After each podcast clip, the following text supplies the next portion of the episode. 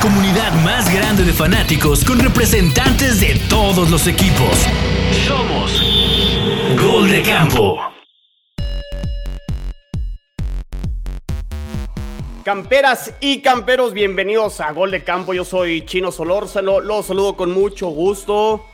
Y amigos, estamos a tres días, finalmente solo tres días para que se lleve a cabo el draft de la NFL 2022 en Las Vegas, Y hoy vamos a hablar de lo que necesitan hacer los equipos, los 32 equipos, bueno, no todos los equipos, pero ciertos equipos para iniciar su reconstrucción, continuar con su reconstrucción o a lo mejor simplemente terminar de apuntalar o terminar de reforzar el roster, porque prácticamente ya después del draft, eh, ya los equipos tendrán a lo mejor ciertos movimientos, uno o dos más eh, previo al eh, inicio de la temporada, que será hasta septiembre. Pero ya después de la agencia libre y el draft, ya los rosters empiezan a, a conformarse, incluso pues ya tienen un que será un 90-95% de lo que será ya el roster final, ¿no? Eh, obviamente después vendrán los cortes y demás después del training camp, pero ya empieza a tomar forma cómo se, ven estos equipos. Y pues para hablar de, este tema, pues me acompaña el buen Sixto, me acompaña Cordero, me acompaña Jules y me acompaña Regan. Regan que trae un look muy, muy peculiar, como si estuviera en un este, War Room eh, preparando para hacer el pick de, los, de los Texans. Eh, muchachos, ¿cómo están? Buenas noches. Eh, y bueno, buenos días, buenas tardes, buenas noches para los que escuchan el podcast a diferente horario. ¿Cómo están? Bien, ¿y tú, Chino? Muy emocionados, unos, ¿no? Y otros muy preocupados. Ansiosos de lo que nos va a traer el jueves. Jueves, el viernes. ¿Te portaste bien, eh, Cordero, este año? ¿Santa oh. Claus te va a traer ese coreback que estás diciendo? Espero que sí, porque aquel trade ese malicioso que hicimos, a ver si no nos sale caro. Tenemos dos, el de Jamal Adams y ahora el de Russell Wilson, a ver cuál nos va a salir más caro. No, pues está fácil, ¿no? Pero bueno. Luego dicen que yo tengo el tema, ¿eh? De Jamal Adams. todavía me duele. por Dios. nada más diciendo. Muy bien, muy bien. Eh, pues e, esos tres días previos al draft hay humo, hay eh, 20 mil rumores, por ahí se dice que a lo mejor los equipos quisieran hacer trades para atrás, que no es un draft donde idealmente es, bueno estar en el top 10. Me parece que ahorita ya hay muchas especulaciones para ver qué equipos muerden el anzuelo y por ahí cambian, pero eh, no sabremos eh, hasta el jueves y hasta el jueves habrá probablemente a lo mejor más sorpresas y trades, pero por lo pronto pues que iniciamos con, eh, a ver, pues con, los Tejanos de Houston, Regan, ¿qué necesitan los Houston Texans para eh, reforzarse? Dios, se deshacen ya de Deshaun Watson, se acaba esa novela, como que finalmente le pusieron fin a, ese tema controvertido y, al menos pueden empezar, ¿no? O sea, al menos ya como que hay un cruz de va, va, va, va a empezar Houston y la apuesta es continuar con David Mills y empezar a armar el, equipo. No sé si pensando que él va a ser el coreback del futuro, pero sí al menos reforzarlo alrededor de él. Y si no es él, pues ya vendrá otro coreback, ¿no? Sí, a ver, creo que un poco, digo, nuestro manager viene de los Patriotas y es un poco seguir la fórmula que siguieron con Brady en su momento.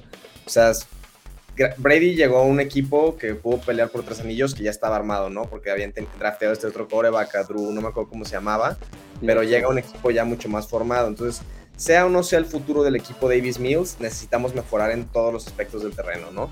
Y eso es lo que tiene que ser el enfoque de este draft y del próximo draft, e incluso de dentro de dos drafts, donde vamos a tener seis picks de primera ronda estos próximos tres años. Y pues digo, probablemente este y el próximo año, por lo menos, picks de muy alto, de muy alto en la primera ronda, ¿no? ¿Qué necesita Houston? Houston necesita un jugador en la ofensiva que haga jugadas, que pueda ayudarle a Mills a liberarse de presión.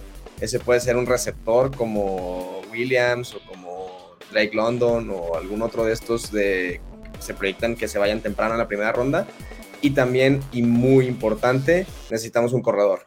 Uno o dos corredores en este draft, probablemente alguno de los mejores prospectos este, como Breeze Hall o Isaiah Spiller y, e incluso irnos por en la sexta ronda o de los undrafted, agarrar otro corredor joven, porque el juego por tierra de Houston lleva siendo un asco los últimos dos años y necesitamos mejorar en ese sentido. Y en la defensiva, si bien la defensa de Houston el año pasado no fue tan malo, creo que sí es importante agregar jugadores que le puedan dar un valor adicional al equipo y que puedan hacer jugadas en los momentos importantes, ¿no?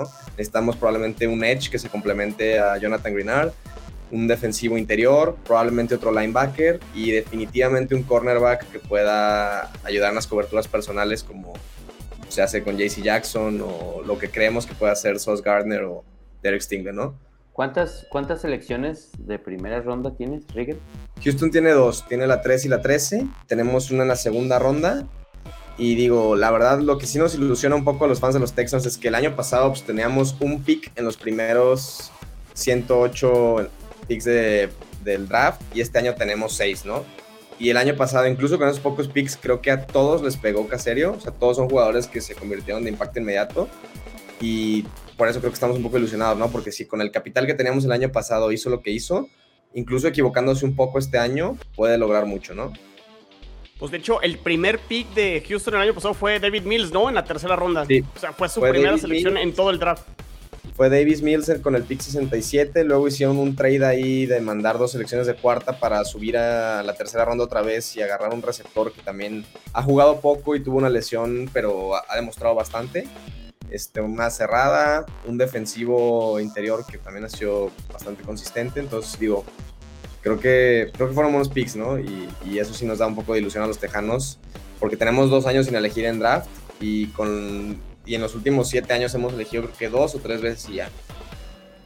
Y sí, sí irías tú por un receptor eh, con el pick 13, probablemente a lo mejor no con el pick 3, pero sí con el pick 13.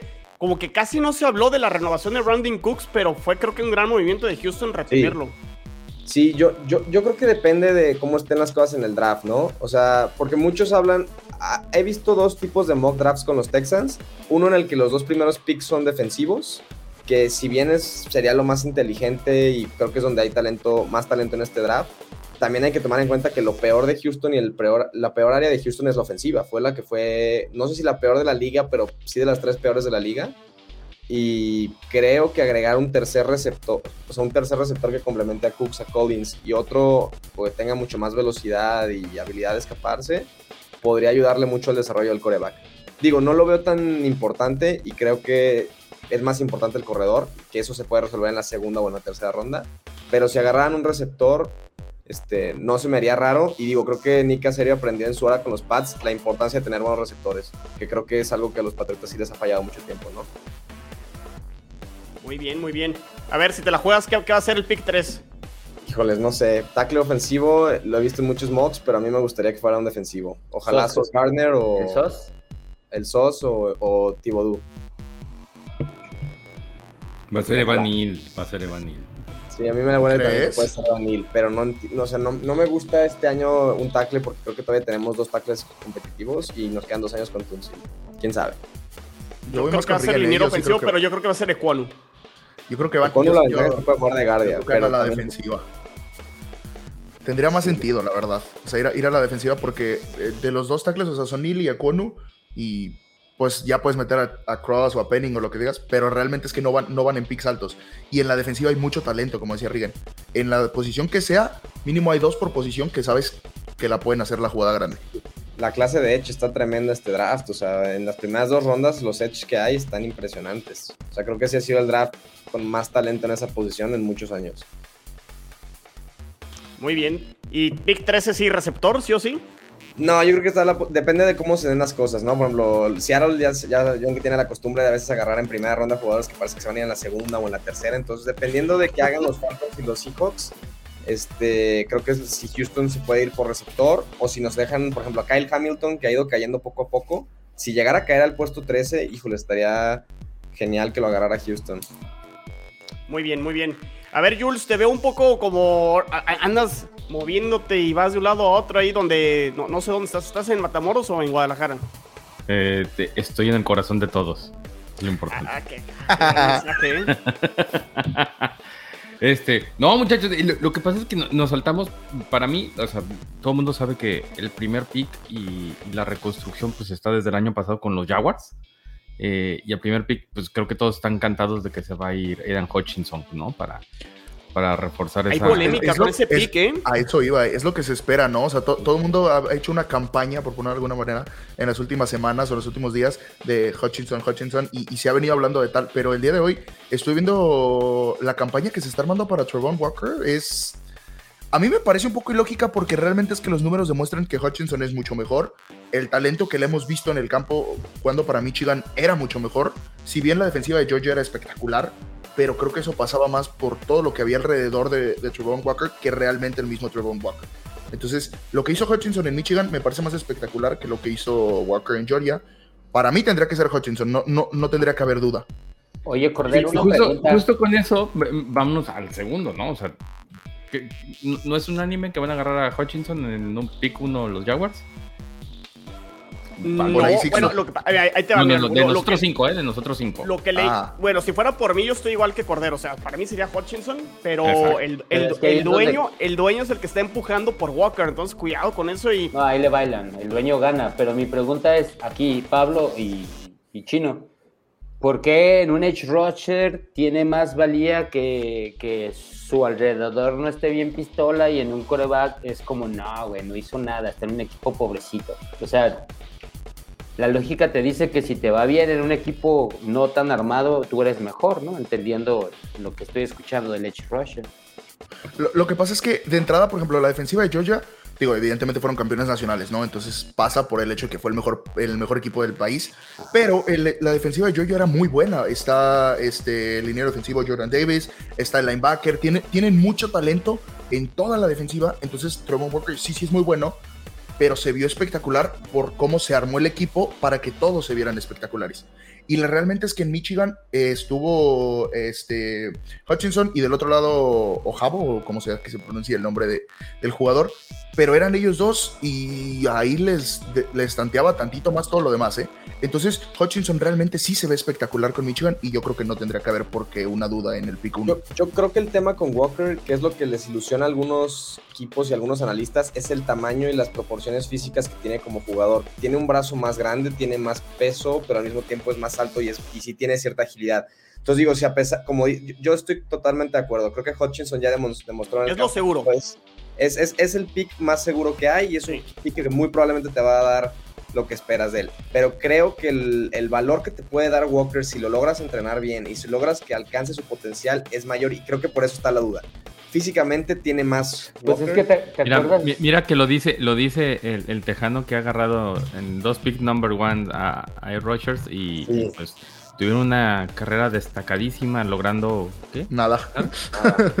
Pues mira, Mario yo- Williams, este, Jadeon Clowney, qué, qué, qué gusto eh, que, que se hayan ido a pasear a, a Mira, Clowney, ¿no? por ahí- Como gente libre. Por ahí yo sé que las estadísticas no juegan, ¿no? Pero respondiendo un poco a lo que decía Sixto, eh, eh, si nos vamos a números reales, por ejemplo, en sacks, Aidan Hutchinson tiene más del doble.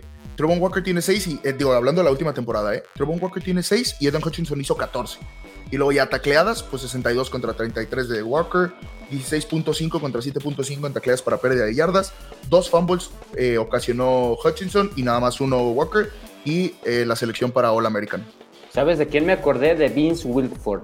Tú buscas las estadísticas del angelito y no tiene muchas, güey. Y ya Pero ves que estamos hablando de eso, Sixto. Lo sé, Estamos pues. hablando pero de los equipos, a ver, Por eso hablando concéntrense, de- por favor. Estamos entonces, grande. O sea, hay, lo- hay los mucha Jaguars- necedad. Los mucha Jaguars necedad. Estoy a hablando Hutchinson. del gordito, del güey. A ver, Y, y- Con- ¿Y, con- a quién, con y a quién toman para No. reconstruir los Leones de Detroit? O sea, antes de llegar a los Texans. Para ustedes, ¿a quién tomarían? Entonces, yo, ¿sí yo, sería yo nomás para ya nomás terminar, Jules, lo, lo de, lo de Jacksonville. No descarto también liniero ofensivo con Jacksonville dándole protección a Trevor Lawrence, ¿eh? La línea ofensiva de Jacksonville fue muy mala el año pasado también, entonces no, no descarto por ahí que esa pudiera ser la, la sorpresa con el pick número uno. Y te mando en cuenta que tienen a Josh Allen, al verdadero Josh Allen, creo, creo que sería muy inteligente. Al que le partió su madre a Josh Allen. No. Sí, sí, sí, sí. sí. Pero sí, atención, o sea, porque Doug Peterson al parecer, él, él está empujando por liniero ofensivo con ese pick número uno, entonces ahí hay controversia, ¿eh? Entre los mismos, entre el dueño, general manager y coach de qué hacer con ese pick número uno. Pero bueno, Detroit, ahora sí, Jules. Pues sí, ahí sí sería Trevon Walker, ¿no? O sea, un poco más de, ofensiva para que de defensiva para Dan Campbell que fue justo ese esos partidos descorazonadores que tuvieron en la temporada pasada, este, que pudieron haber ganado fácil unos 5, que, que, tuvieron menos de 3 puntos de diferencia, y, y fue pues porque al final la, la, defensiva no, no hacía su chamba, ¿no? Y, y un tipo como Trevor Walker sí hacen, eh, sí puedes edificar alrededor de él cuando tienes eh, incluso a, a Jared Goff en, en, el otro lado, ¿no? O sea, un tipo que sabes que va a cumplir con la, con la función, no va a ser nada espectacular, pero va a cumplir con la función.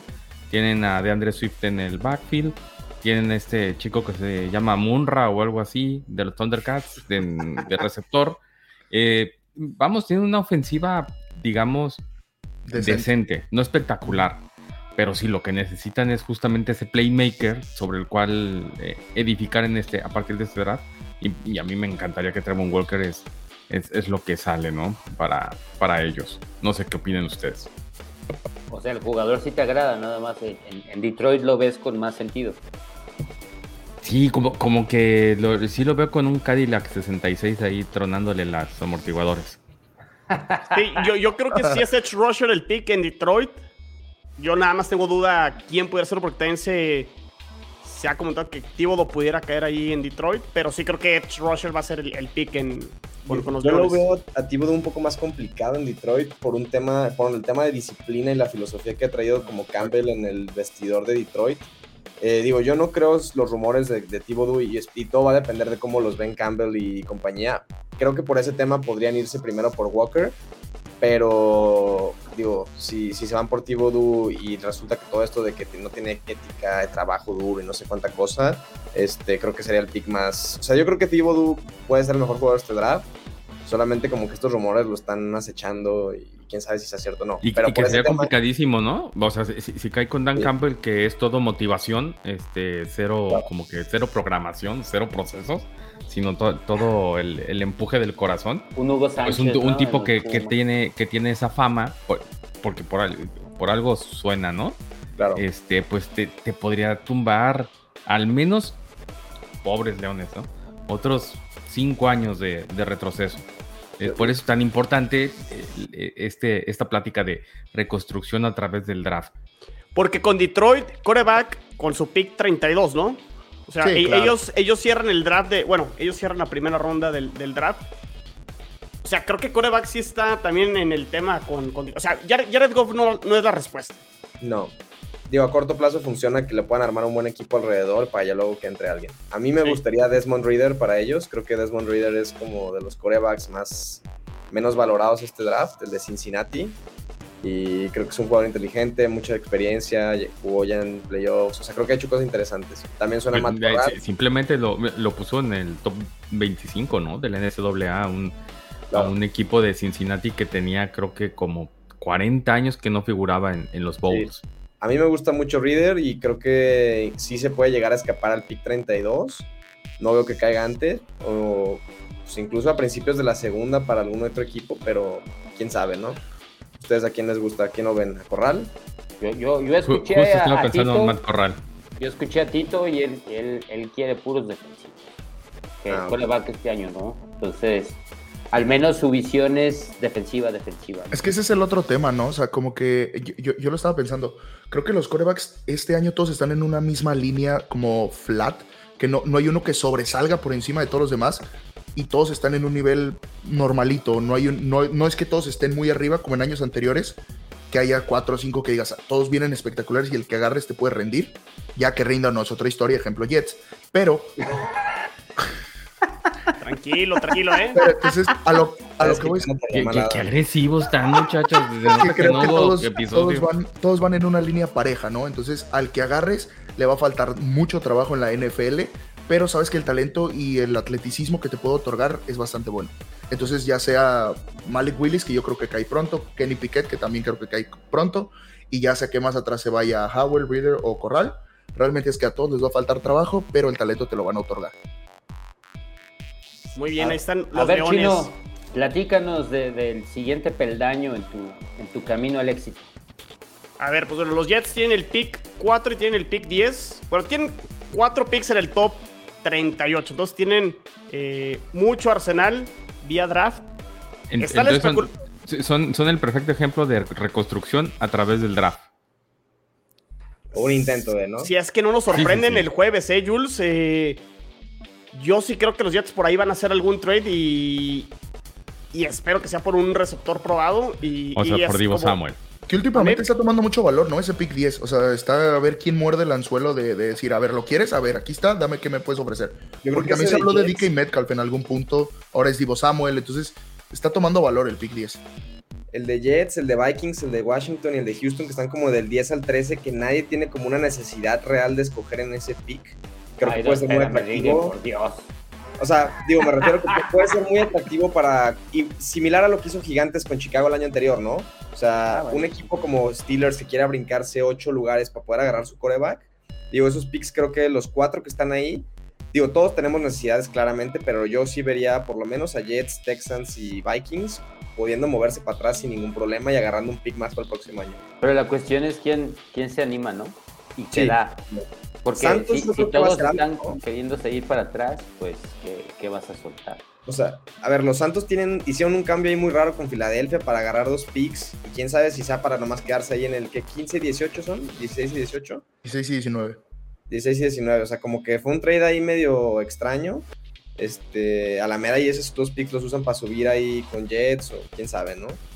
Mira, a ¿Tú qué ver, va- va- en, el, en el supuesto de que los Jets no vayan por, por Divo Samuel y que Divo Samuel se quede en San Francisco, el pick 4 tiene que ser defensa, sí o sí. Eh, todo dependerá de lo que escoja tanto Jacksonville, eh, Detroit y Houston. El mejor disponible, ¿no? Van a ir ustedes en el Sí, 4. sí, sí. Yo creo que lo, que más ha sonido es eh, Thibodeau, Thibodeau con el pick eh, número 4. Si se llegan a ir Hutchinson, Walker y el, así, en ese orden o cualquiera del orden con esos primeros tres picks, no descarto a Sauce Gardner Ajá, eh, al, al- al corner. Me Y imagino más tampoco me sorprendería que escogieran el liniero ofensivo porque al general manager le encanta seleccionar linieros ofensivos, pero sería ya como lo, lo último que vería. Yo creo que va a ser pick defensivo y el pick 10, receptor sí o sí, ya sea vía trade o seleccionar el mejor receptor eh, disponible que esté en ese momento con el, con el pick. ¿Quién te gusta? London, Williams. Si- si Yo creo que para el yo- 10 yo- van a estar todos, ¿no? ¿Cuál, ¿Cuál crees que sea el mejor disponible? Porque yo creo que para el 10 van a estar todos. Pues se, se rumora mucho que Atlanta va a seleccionar receptor con el pick 8. Y he visto muchos mock drafts donde ellos seleccionan a Garrett Wilson.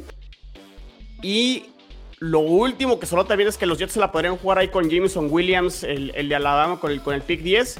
Con el riesgo que tiene de que a lo mejor no estaría listo para el inicio de la temporada, ¿no? Y no sé qué tan bueno eso sea para, para Zach Wilson en su segundo año, pero sí con el potencial de Jameson Williams, que si no hubiera sido por su lesión, probablemente estuviéramos hablando del mejor receptor de. o el receptor que sería tomado eh, primero en, en este draft.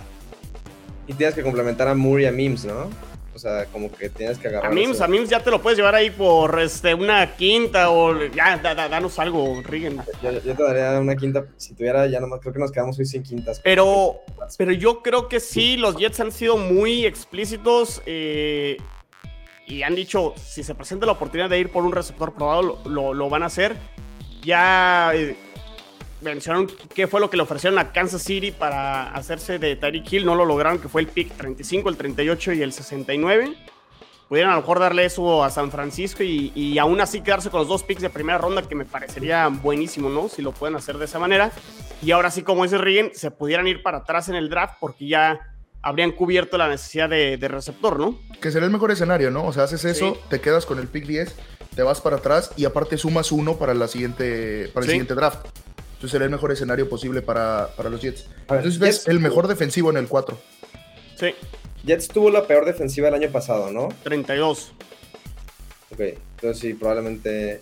Y el resto del draft probablemente defensa, ¿no? O sea, ya pasando de tu receptor 1, tus picks de segunda, tercera y cuarta, imaginando que no hay trade, se irían más probablemente a defensa, ¿no? Sí, probablemente linebacker, eh, corner.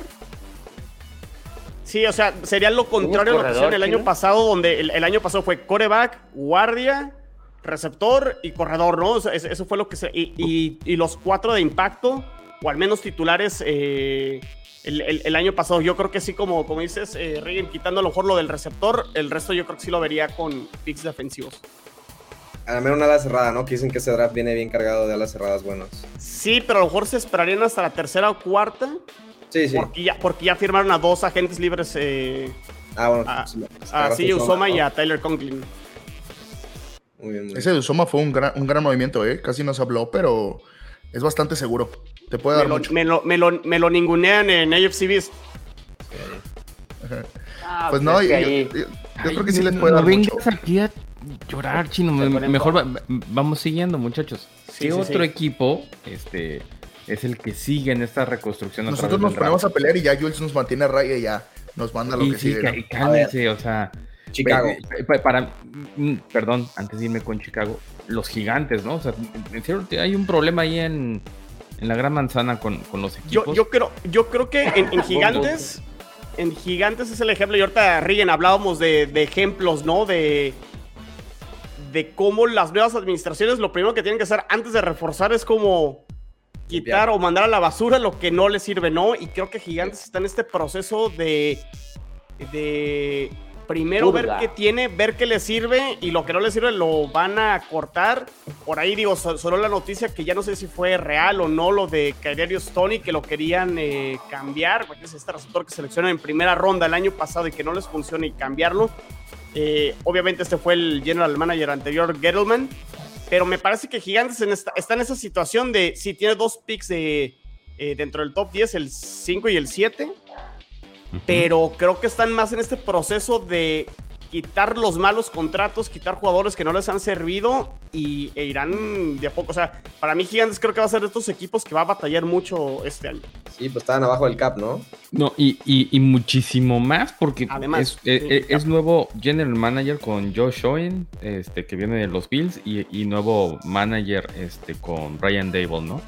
Y, y se supone que desde Saquon Barkley pues ya tenían una ofensiva explosiva, agregaron a, al Danny del buen Rick, este, y a pesar de que todo el mundo se, se ría de él, yo le sigo teniendo fe a, a Daniel Jones, creo que tiene madera, nada más no ha tenido un buen, un buen coach, no se lleven coach, no se lleven coach de los Pats, este, ojo, no, no, no, no lo saben sacar adelante.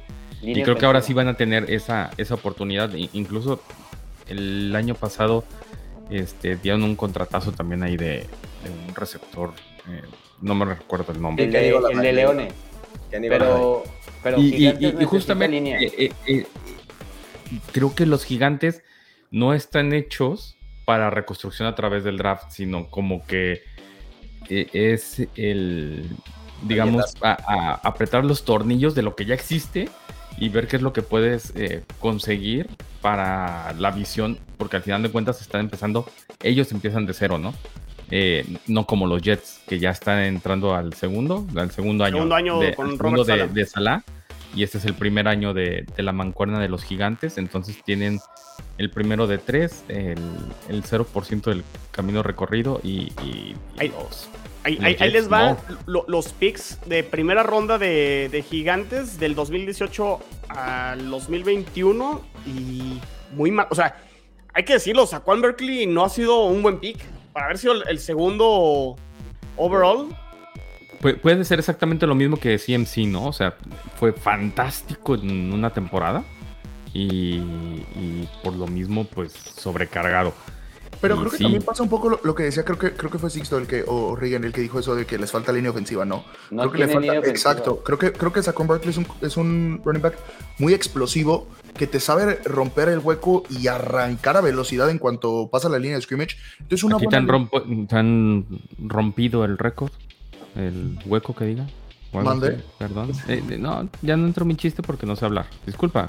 Ah, ok. Cordero. an- Sí, anda sí. tratando de alburear, pero, Sí, pero como que no, no le salió. que Salud- no. sa- saludos a Moro. Sí, me sigo trabando. Es, es- es una temporada para probarse para Barkley, ¿no? O sea, es, Sí, claro. este- a ver, Giants ese sí creo que sí o sí es de los únicos que podemos estar casi seguros que con el 5 o el 7 va a agarrar a Nido o el que le quede libre, ¿no? Ajá. O sea, Y yo creo que con eso y a la mera y no Un sé si edge. un edge, este, ir por líneas defensivas y ofensivas. Sí. Ahora, también hay, hay- hay algunos mock drafts que ponen a Neil y a Ekwonu antes del 5 de, de los gigantes. ahí habría que ver entonces entre un tema de qué van a traer, ¿no? Charles Cross. Pero ¿crees que valga un pick 5? No, un 5 no puede, pero un 7 tal vez. Quién sabe, ¿no? No, no sé si. No Pues sé es si que si se van los tackles ofensivos rápido, te quedan los edge, güey. Digo, hay que recordar que los tackles elegidos después del 10 han sido los mejores las últimas dos temporadas. Tristan Wirfs y Rashawn Slater han sido los mejorcitos y los eligieron después, ¿no? Digo, Sí. o- eh, insisto, no es, no es garantía, pero, Porque, pero pues está la duda, ¿no? porque Gigantes ya invirtió en el- A ver, nomás para repetir lo de los. O terminar Vamos. de decir la lista de los first rounders de los Gigantes. Barkley, Daniel Jones en el 2019, Dexter Lawrence también en el 2019, el defensive tackle. Bien. DeAndre Baker, el cornerback, eh, tu- tuvo tres picks de primera ronda gigantes en el 2019. Daniel Jones, Dexter Lawrence, DeAndre Baker, el corner. 2020, Andrew Thomas, que fue el primer liniero de, de esa clase del 2020 y probablemente a lo mejor fue el más malo como de ese top 4 que hubo ese año entre Beckton, Thomas, Wirfs y, y el de Cleveland, que se me va el nombre. Wills, creo que se llama. Willis, ajá, creo. Este, y, y Kaderius Tony el, el, el año pasado. O sea, no, como dices, Jules, no, no le han atinado y no le han pegado bien a sus picks de primera ronda. Y, Eh, y- y- insisto, y son picks. y- y es justamente lo que decías, el, el general manager, el general manager, General eh, por eso ya le dieron las gracias exacto. y, y ahorita eh, es, es tanto reconstruir a través de, de la agencia libre, la cual no agarraron nada. o sea, No tenían dinero, no tenían espacio. hicieron ruido. Y ahora pues hay que agarrar contratos baratitos y, y esperar que sean jugadores de impacto para los gigantes, ¿no?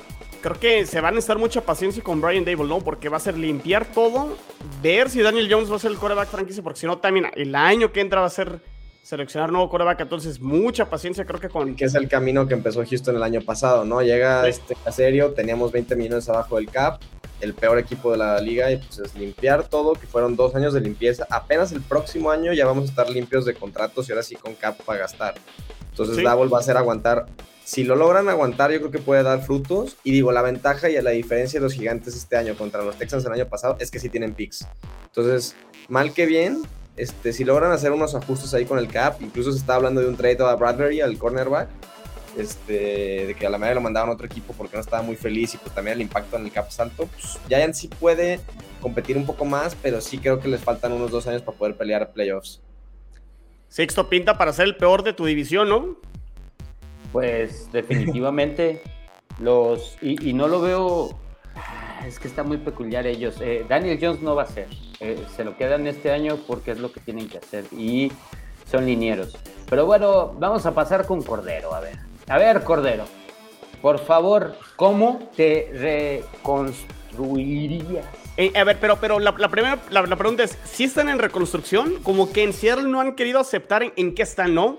Es que, es que ahí entra un tema, porque realmente venías, con, venías con una mancuerna que te había producido bastante en los últimos años, que era Pete Carroll y, y Russell Wilson, que produjo, produjo, produjo, y ahora tienes que empezar a ver qué sigue, ¿no? O sea, es la, es la era post Russell Wilson, post Bobby Wagner en la defensiva, entonces son- se van tus dos estandartes en cuestión de horas. Entonces tienes que empezar a acomodar tu ofensiva y acomodar tu defensiva a raíz de que se fueron los dos. Yo creo que las, las necesidades de Seattle que no se muera Pete Carroll primero por un lado, ¿no? Pero ¿O sí? No sé güey es que se quedaron Me- con me el más ruco de todos güey no Me, refiero a su carrera, o sea, hi- hizo un excelente chamba. Este Yo comentario creo que fue el cáncer por. Incen, por la Pero bueno, de- Cordero, te, te- te interrumpimos, me, perdón. me- me parece que, que- que lo que dicen es cierto, ¿no? Ya, ya dio un poco lo que tenía que dar, habrá que ver si también lleva un cambio, porque también se manejaba esa- ese otro lado. A ver, ¿se va Russell Wilson o se va Pete Carroll y John Schneider? Entonces, habría que ver, ya, se, ya eligieron a Pete Carroll, a la dupla de- del head coach y general manager. Yo creo que las necesidades de Seattle son evidentes, dejando un poco de lado lo de, lo de coreback, que sabemos que si no es tu Russell Wilson tienes que traer a alguien ahí. Yo creo que las necesidades son un, un tackle, edge, cornerback y ya al final quizá un linebacker. Porque ahorita tienes eh, a, a Brooks que lo ha hecho bastante bien, viene saliendo Cody Barton, entonces puedes armar una buena mancuerna por ahí.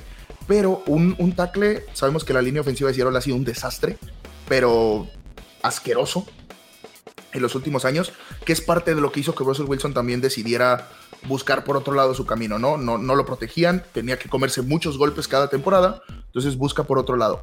Pero yo creo que es que ahí entra un tema, porque yo creo que Seattle, lo más probable a como se han venido manejando los últimos años, se vaya para atrás, no elija en el 9. O sea, le vende el pick a alguien, se vaya para atrás y a ver si agarra otros picks y ya con eso empezar a, a sumar piezas. O Suponiendo- random. Así, nada, nada- una cosa nada, nada esperada. Creo que Seattle siempre nos sorprende a todos en el draft. Sí, y, y el problema es que nos sorprende para mal, ¿sabes? ¿Qué, qué va a pasar con, con Metcalf? ¿Sí se queda?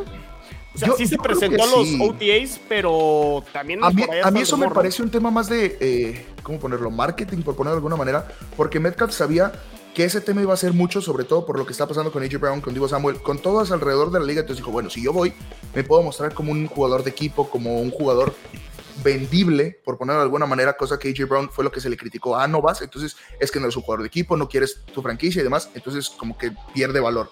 Entonces yo espero que Metcalf sí se quede porque realmente es su momento, sería su momento de brillar y de ser el, el estandarte de lo que representa ahora Seattle, porque se va Bobby Wagner y se va Russell Wilson. Entonces le toca a él.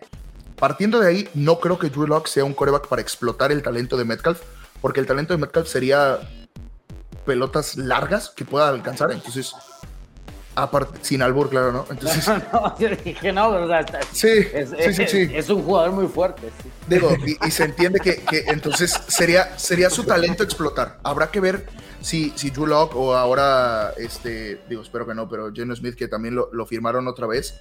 Habrá que ver cuál de los dos se queda. Uy, te diré. Bueno, le ganó, a, le ganó a Jacksonville por ahí, entonces. Ah, Digo. no, no. Uy, no, no. Está poderoso. ¿Sabes, ¿Sabes qué creo Al que- trabuco que, de que Urban sería importante? Que- creo que sería importante ver si, si son capaces de... En general, no me importa el nombre propio, pero si son capaces de dejar a un lado el orgullo y la neta ir por un tackle. O sea, este, esté Drew Lock y el, esté el que sea, güey, hicieron pedazos a uno que es bien pistola. Imagínate a un güey deficiente, güey.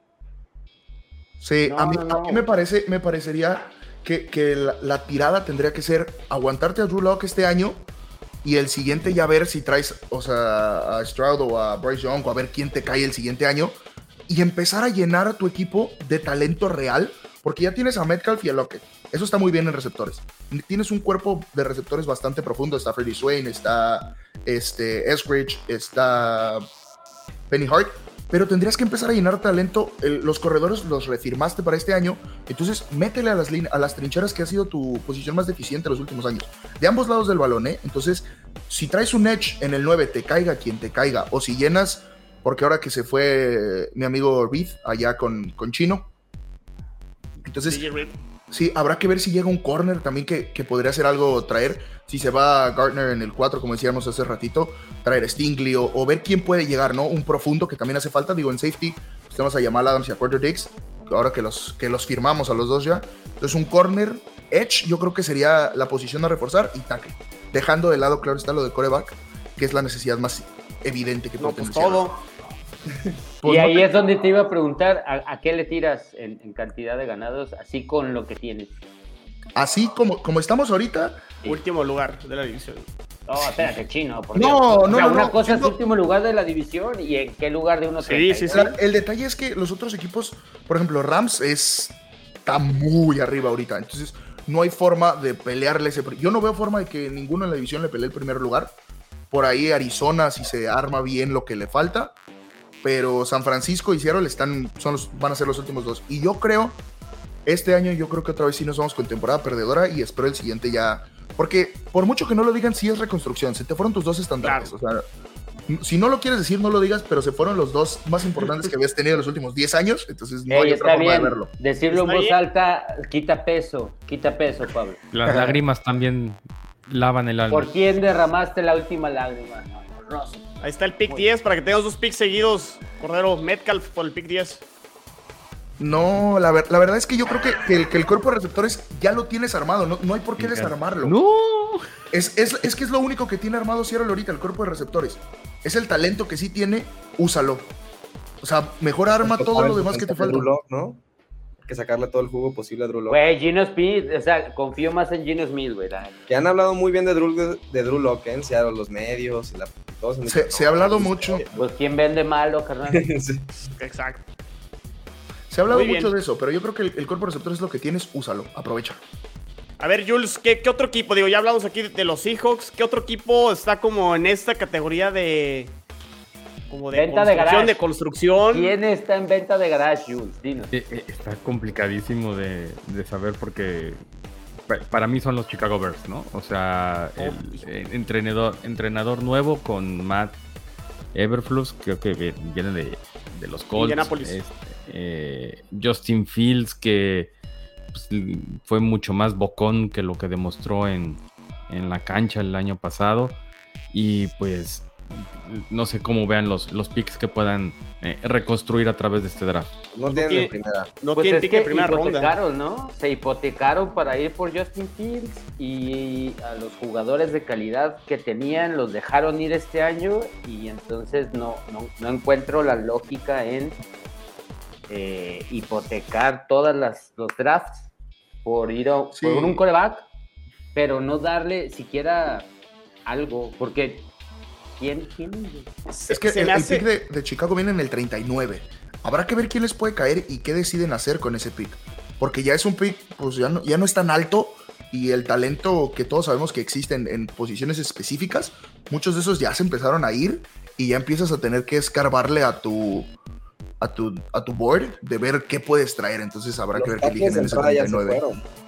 O sea, y la, y la- ¿Se acuerdan del partido contra Browns? Creo que capturaron nueve o diez veces a Fields. O sea, esa- ese partido ha sido su pesadilla y va a atormentarlo toda la vida. O sea, en ese, en ese pick que dices, en el 39, te puedes encontrar un muy buen guardia. Se habla de este Zion Zion. Johnson o de incluso Linderbaum. Algunos lo ponen que sí puede llegar hasta más abajo. Ese me Pero gusta. eh. Linderbaum Pero es es más, bueno.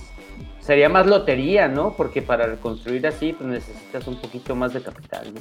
necesitas, necesitas capital y, y no lo gastaron en la agencia libre, ¿no? Había buenos tackles, no invirtieron en ellos. Eh, entonces, pues digo, a ver si con lo que tienen pueden armar una línea ofensiva competitiva. Mínimo para que pueda tener algo de oportunidad Justin Fields de demostrar que, que tiene. Y ya no tienen a Allen Robinson, solo tienen a Darnell Mooney. O sea, creo que sí tienen muchos huecos en la ofensiva. Se fue Mac, que- ¿no? También del lado defensivo. Mack. Ah, tienen dos de segunda, entonces a la mera y ahí hay un receptor o algo más. Sí tienes corredores, tienes a Montgomery, tienes a este, a Khalil Herbert.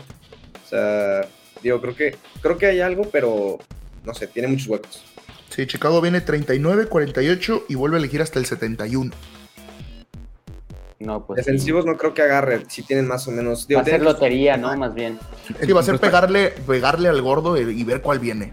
Y lo y, que y- agarre y es entonces bueno. para cerrar, son de esos, eh, digamos, proyectos que, que ni por agencia libre ni por el draft vemos que se puedan reconstruir de, de forma rápida o, o- o dar una sacudida como... Y- y Creo que la única venían- ventaja que podrían tener es que su división está súper débil, ¿no?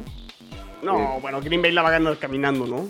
No, Pero- no, ya, ya- están los vikingos, o sea, los vikingos como sea, tienen una ofensiva bastante Y, explosiva. y para, y- y para complementar, Jules, eso que decías, o sea, ni agencia libre ni draft, y agrégale que es, lo, lo dijiste ahorita, coach nuevo y gerente nuevo, ¿no? Y luego entra el tema de yo no elegí a Justin Fields y además no lo estás ayudando, ¿no? Entonces, me parece que Justin Fields de los corebacks que fueron seleccionados el año pasado, es al que menos le han ayudado como para que pueda mejorar este segundo año, ¿no?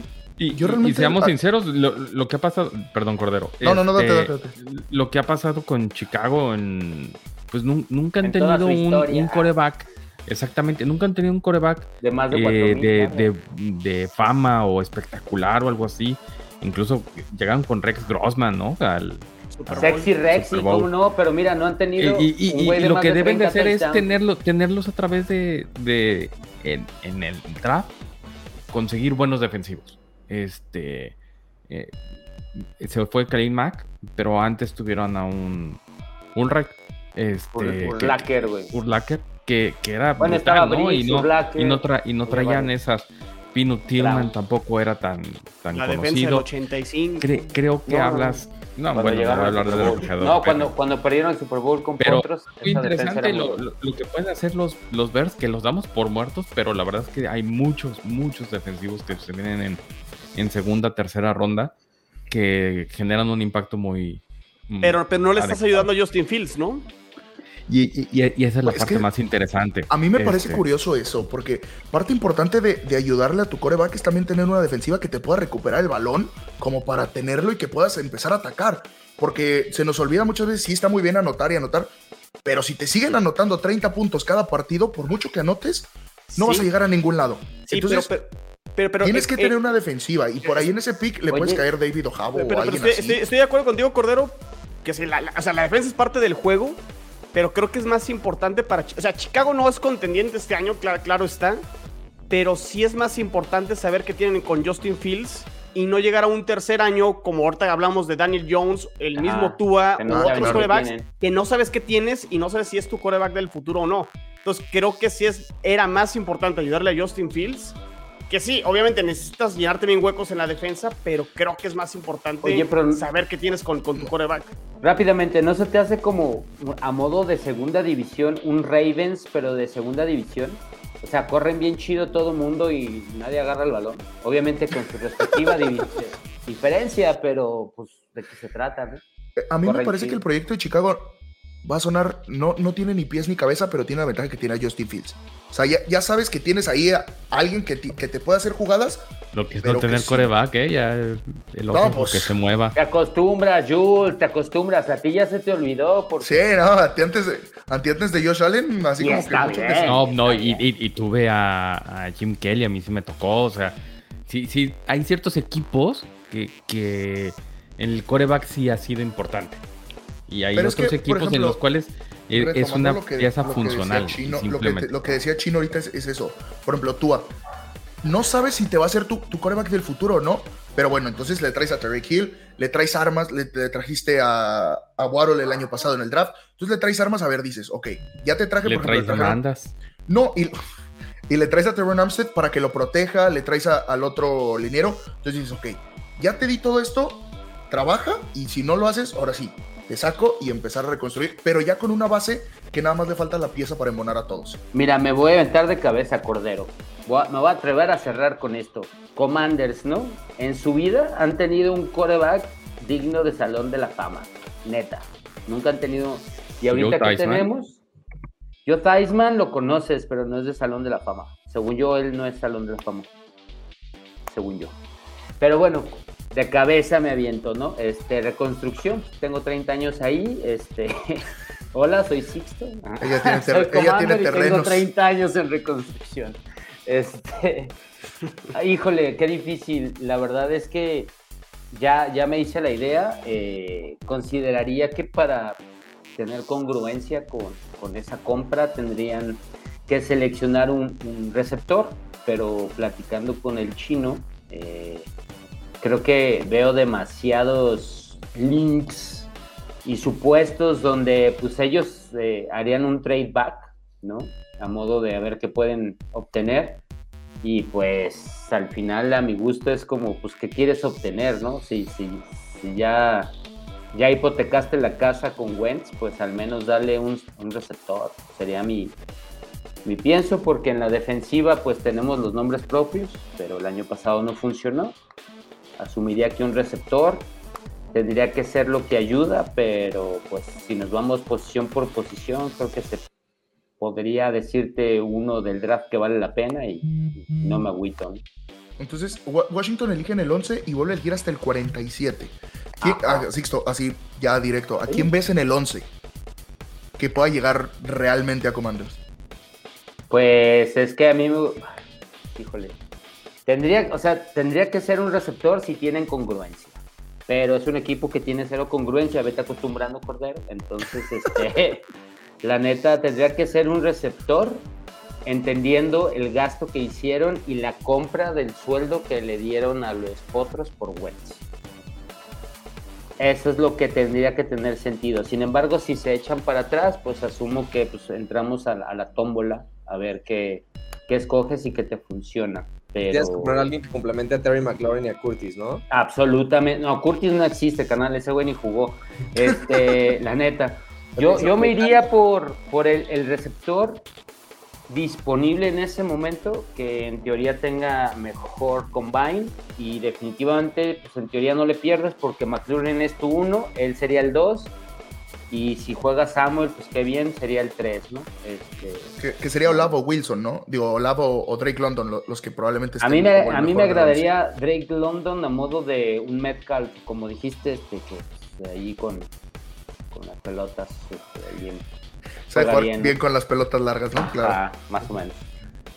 Ese, ese, ese, con eso cierro, porque la verdad es que, eh, muchachos, me, me, me llena de entusiasmo escuchar que ustedes tienen entusiasmo y que creen que la salida está cerca. Para mí se acaba ya harto la temporada después del draft y ya empiezo de bajada. Y ya empiezas a analizar la clase 2023, Y ¿verdad? exactamente, y, y a ver qué, trade hacemos en julio para tener más picks el año que entra, etcétera, etcétera. Y en la siguiente clase, eh, Rigen y, y Pablo nos traen su, su tesis. Su tesis Semana ¿no? 1, Zach Wilson le da mononucleos. Ah, no, ese fue el otro. ¡Oh, ¡Qué bárbaro! No, no. Bueno, vámonos. ¿Al- ¿Algo más que quieran comentar? Pues a disfrutar el draft, ¿no? Va a estar buenísimo. Sí, y, como conclusión, qué difícil es eh, reedificar a través del draft, ¿no? O sea, de, todos los equipos que, comentamos, eh, es complicadísimo y tener esta, esta cantidad de, de picks no, no te asegura que, que le des la vuelta rápido, pero si le pegas a dos o tres playmakers, el, el futuro de tu franquicia se, se vuelve muy promisorio rápidamente. Muchas gracias, muchachos. Yo nomás Perfecto, quiero cerrar con, a- con algo que me parece interesante. No me parece como otros drafts porque todos sabíamos más o menos cómo iba a estar ordenado del 1 al 5, del 1 al 10, más o menos teníamos una idea y ahora cualquier mock draft que veas va a ser distinto del 1 al 10 y jugadores y todo. Entonces, el talento que hay es bueno y habrá que ver cómo se maneja el jueves. Va a estar Habrá sorpresas, ¿eh? Va a haber Muchas sorpresas y va a haber trades. Entonces hay que estar al pendiente. Bueno, camperas y camperos. político eso. No se desconecten de Gol de Campo, ingresen a la página goldecampo.com.mx. Cordero, gracias por, por tus aportaciones a la página de, de Gol, Gol de Campo. Eh, lean a Cordero, la verdad, muy, muy, muy buenas notas. Redes sociales, Facebook, Gol de Camp, Instagram, is Instagram, Gol de Camp, Twitter, arroba Gol de Campo. Yo soy Chino Solórzano, estuvo aquí Sixto, Cordero, Rigen y Jules. Y pues nos escuchamos en la que sigue. Nomás Saludos. rapidísimo, ahí de las notas, mañana sale la, la de jugadores ofensivos de cara al draft, por si la quieren leer, ahí la vamos a tener mañana. Ahí lo tienen. Padrísimo. Ánimo, cuídense muchachos. Buenas noches. Bye. Bye. La NFL vive aquí. La comunidad más grande de fanáticos con representantes de todos los equipos. Somos Gol de Campo.